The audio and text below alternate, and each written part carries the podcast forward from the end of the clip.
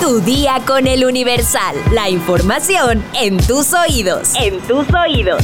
Hola, hoy es jueves 22 de febrero de 2024. ¿Tu perro está triste? Al final de este episodio te damos los mejores tips para animarlo. Mientras tanto, entérate.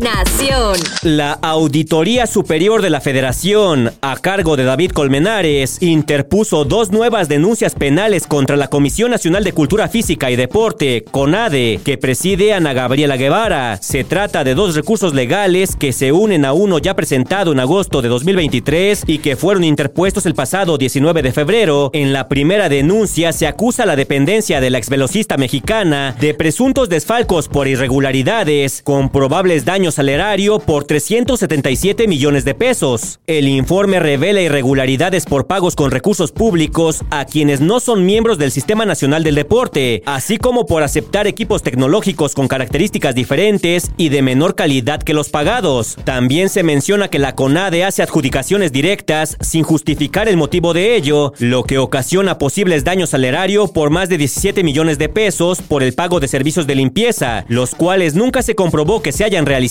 así como observaciones por más de 8 millones de pesos por la presunta compra de alimentos para deportistas, lo cual tampoco pudo comprobarse, entre otras cosas. El crimen organizado clona jeeps que usa el ejército. La clonación de vehículos y uniformes de las Fuerzas Armadas es una práctica a la que recurren cada vez más la delincuencia organizada con el fin de confundir a la población, cometer delitos e inhibir las operaciones federales en sus zonas de influencia. Los Jeep Rubicon del ejército mexicano llamaron la atención de los grupos criminales de Guerrero que los empezaron a clonar como una estrategia para desplazarse por la sierra. Las pocas unidades con las que cuenta la Secretaría de la Defensa Nacional fueron utilizadas para llegar al puerto de Acapulco durante la emergencia por el huracán Otis, lo que pudo despertar el interés de las células delincuenciales por contar con este tipo de vehículos todoterreno. Así lo reportaron autoridades militares. Fuentes consultadas manifestaron que la Fiscalía General de la República debe investigar la clonación de estos vehículos que utiliza el ejército para determinar cuál es el uso que le da el grupo criminal Los Tlacos. Según funcionarios federales, la clonación de uniformes y vehículos es es una estrategia parecida a la que el cártel del noreste, una decisión de los Zetas, aplicó entre 2014 y 2018 para sacar a la Armada de Nuevo León, Tamaulipas, ciudad estratégica para el trasiego de drogas a Estados Unidos, en disputa con el cártel del Golfo. Metrópoli. Un hombre fue detenido en el segundo piso del periférico debido a que traía consigo dos millones y medio de pesos, de los cuales no pudo explicar su procedencia. Se trata de Luis Ángel Escano, de 39 años, quien circulaba por la autopista urbana norte en la colonia Lomas de Chapultepec en una camioneta azul cuando elementos de la Subsecretaría de Control de Tránsito le marcaron el alto por no traer el cinturón de seguridad, además de conducir de manera errática. El automovilista indicó que su cartera estaba en la parte trasera del vehículo para poder mostrar los documentos. Descendió de la camioneta y abrió una de las puertas traseras para buscarla y fue en ese momento cuando los efectivos policiales se percataron que llevaba dos cajas de cartón abiertas en las cuales se podría apreciar varios paquetes de billetes. Los uniformados le solicitaron que explicara la procedencia del dinero o que mostrara alguna documentación que pudiera amparar la cantidad. Al no contar con ella y caer en contradicciones, fue detenido. Estados. Joven con sordera profunda, obtiene título de licenciada en diseño gráfico en Puebla. María Fernanda aprendió a leer los labios y con ello superó los obstáculos que le permitieron cursar una carrera universitaria. Detienen a turista por amenazar a un hombre con una pistola de aire comprimido en Yucatán. El extranjero fue localizado en el estacionamiento de una tienda de conveniencia, donde fue detenido y trasladado a la base de policía del barrio de Bacalar. Un incendio consumió 10 hectáreas en Sierra de Santiago, Nuevo León. El incendio de tipo superficial consumió principalmente vegetación arbustiva, hierba y hojarasca. Denuncian a funcionarios por detener ilegalmente a periodista en Orizaba, Veracruz. Se documentó que por órdenes expresas del alcalde priista Juan Manuel Díaz Francos, un comunicador fue detenido injustificadamente por parte de la policía municipal. Aseguran drogas y armas durante operativo contra narcotráfico en Baja California Sur. En las últimas 72 horas se realizó un despliegue operativo con personal militar, policía estatal y agentes especializados quienes lograron la detención en Comondú. En menos de 24 horas se registran dos ataques con explosivos a cajeros automáticos en Tula. La semana pasada también se registró un ataque similar a un cajero ubicado en la comunidad de Bominza, con lo cual ya suman tres los ataques con artefactos explosivos. Denuncian a Roberto Palazuelos por apropiarse ilegalmente de un terreno en Tulum. Según la denuncia, el actor engañó a Lisbeth Romano haciendo pasar a su empresa Unión Samática como titular agraria del terreno y que ha explotado como hotel. Mundo. El presidente de Estados Unidos, Joe Biden, calificó a su homólogo de Rusia, Vladimir Putin, de hijo de perra loco. En inglés, Biden utilizó las tres letras SOB, abreviatura de Son of a Bitch. Este insulto ustedes ya lo han escuchado. Insulto que puede traducirse de esa manera al español. Híjole, se llevan bien pesado. Expresidentes hondureños, Celaya y Lobo reiteran no haber recibido dinero del narcotráfico. Se dice que Celaya habría recibido unos 10.100 dólares, mientras que Lobo 4.000 dólares.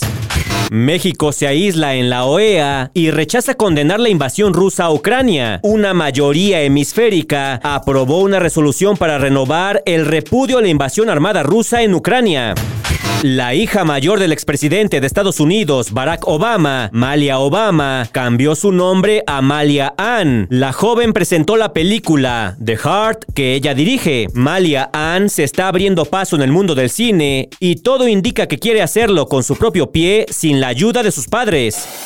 Espectáculos. La actriz Laura Zapata mandó sus mejores deseos a Thalía, que desde finales del año pasado padece los efectos secundarios de la disgeusa, una enfermedad rara con la que fue diagnosticada luego de contraer el COVID-19. A pesar de que en la actualidad Laura Zapata y Thalía no tienen una buena relación de hermanas, la villana de las telenovelas mostró preocupación ante la salud de la cantante de Amor a la Mexicana cuando la prensa le preguntó si sabía que estaba atravesando momentos complicados de salud. A mediados de febrero, Thalía contó a sus fans que se encontraba perpleja con el diagnóstico que le había dado su doctor, quien confirmó que padecía disgeusa, una enfermedad que le ha alterado su gusto, generándole un mal sabor de boca que persiste durante todo el día. Es una alteración del gusto con un sabor constante a sal, a metal, y no puedo dejar de sentirlo. Pensé que se iba a terminar, pero no, sigue igual. Mencionó Thalía, y aunque ha encontrado algunas soluciones caseras para disminuir los síntomas,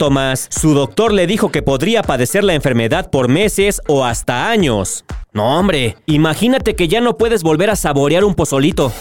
Los perros también pueden experimentar tristeza y melancolía. Identificar las señales y brindarles el apoyo necesario es fundamental para mantener su bienestar emocional. Antes de poder animar a tu perro, es crucial reconocer los signos de tristeza como apatía, falta de interés en juegos, pérdida de apetito o incluso cambios en su postura corporal. Los factores para que esto pase puede ser los cambios en su entorno, ya sea cambios abruptos en su rutina, alguna mudanza, la llegada de un nuevo miembro a la familia o la pérdida de algún compañero. También se puede tratar de dolor físico o si al tratar de educarlo lo castigas, puede manifestarse en tristeza. Si quieres animarlo y sacarlo de su estado depresivo, punto número uno, dale tiempo y paciencia. Si están estrenando nuevo hogar, deja que se adapte y que establezca un vínculo sólido. Evita forzar la interacción. Punto número dos, usa juegos y caricias. Al igual que los humanos, los perros aprecian la compañía y el afecto. Dedica tiempo de calidad para jugar, acariciar y simplemente estar presente. Punto número 3. Respeta su descanso. Los perros necesitan muchas horas de sueño, así que respeta sus momentos de descanso y no lo molestes innecesariamente. Y punto número 4. Acostúmbralo a nuevos sonidos, olores y personas de forma gradual para evitar miedos y fobias futuras. También es recomendable llevarlo al veterinario para descartar cualquier problema de salud. Con amor, atención y paciencia puedes ayudar ayudar a animar a tu compañero canino y devolverle la chispa a sus ojos. Si quieres más información, consulta nuestra sección Tendencias en eluniversal.com.mx. Vamos a leer unos cuantos comentarios. Mi sección favorita. Axur Lugo Rojas nos comenta: Me gusta la puntualidad de este programa. Son las 5:20 de la mañana y ya está disponible. H nos dice: ¿Eso significa que no podré comer mi cóctel de camarón? Sí lo puedes comer, pero no te excedas. Artman nos comenta, cada vez el presidente hace cosas más tontas y la gente que ha perdido familiares tiene razón en molestarse. No cabe duda que ya está dando señas de perder la conciencia. Monique Sosa nos dice, se me antojó un cóctel de camarón. Carlos Rivera nos comenta, la búsqueda del militar extraviado en Panamá desde el siglo pasado por parte del ejército por órdenes de AMLO es de humor involuntario. Doctor Dave nos dice, yo sí te recomiendo que te comas un cóctel y tres tostadas de camarón, bajo tu propio riesgo. ¡Qué delicioso! Oscar Hernández nos dice, muy malo de Emilio Lozoya, una muestra de la justicia mexicana. Saludos desde Saltillo, Coahuila. Ruth Silva nos pregunta, ¿en serio pueden hacer una investigación con los hashtags? Se supone que estamos en un país con libertad de expresión. Pues creo que se puede rastrear el origen, o sea, quién lo tuiteó primero, y ver si fue algo orgánico o fue algo pagado. Alejandro nos comenta, lo primero que hago todos los días es empezar mi día con el Universal.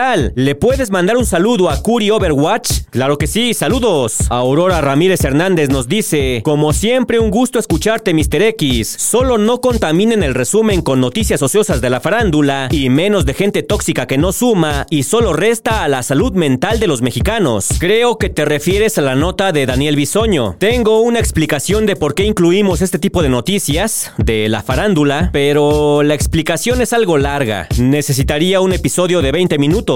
Debería hacer otro podcast donde hablemos de estos temas. Con más calma. No es mala idea. Y por último, Leon Aidan nos comenta: Hola, Mr. X. Quiero decir que se me hace muy amena la forma en la que dicen las noticias. Mi esposo me molestaba con su podcast y ahora soy adicta. Que todos tengan un muy bonito y feliz jueves. Saludos a Gabo Robles, a Bart Bouvier, a Oscar Hernández, Sara Magali Rojas y a Jesús Nicolás Luna. Gracias a todos por sus comentarios. Y por hoy ya estás informado. Pero sigue todas las redes sociales del Universal para estar actualizado. Comparte este podcast y mañana no te olvides de empezar tu día. Tu, día, con, el Universal. Tu día con el Universal. La información en tus oídos. En tus oídos.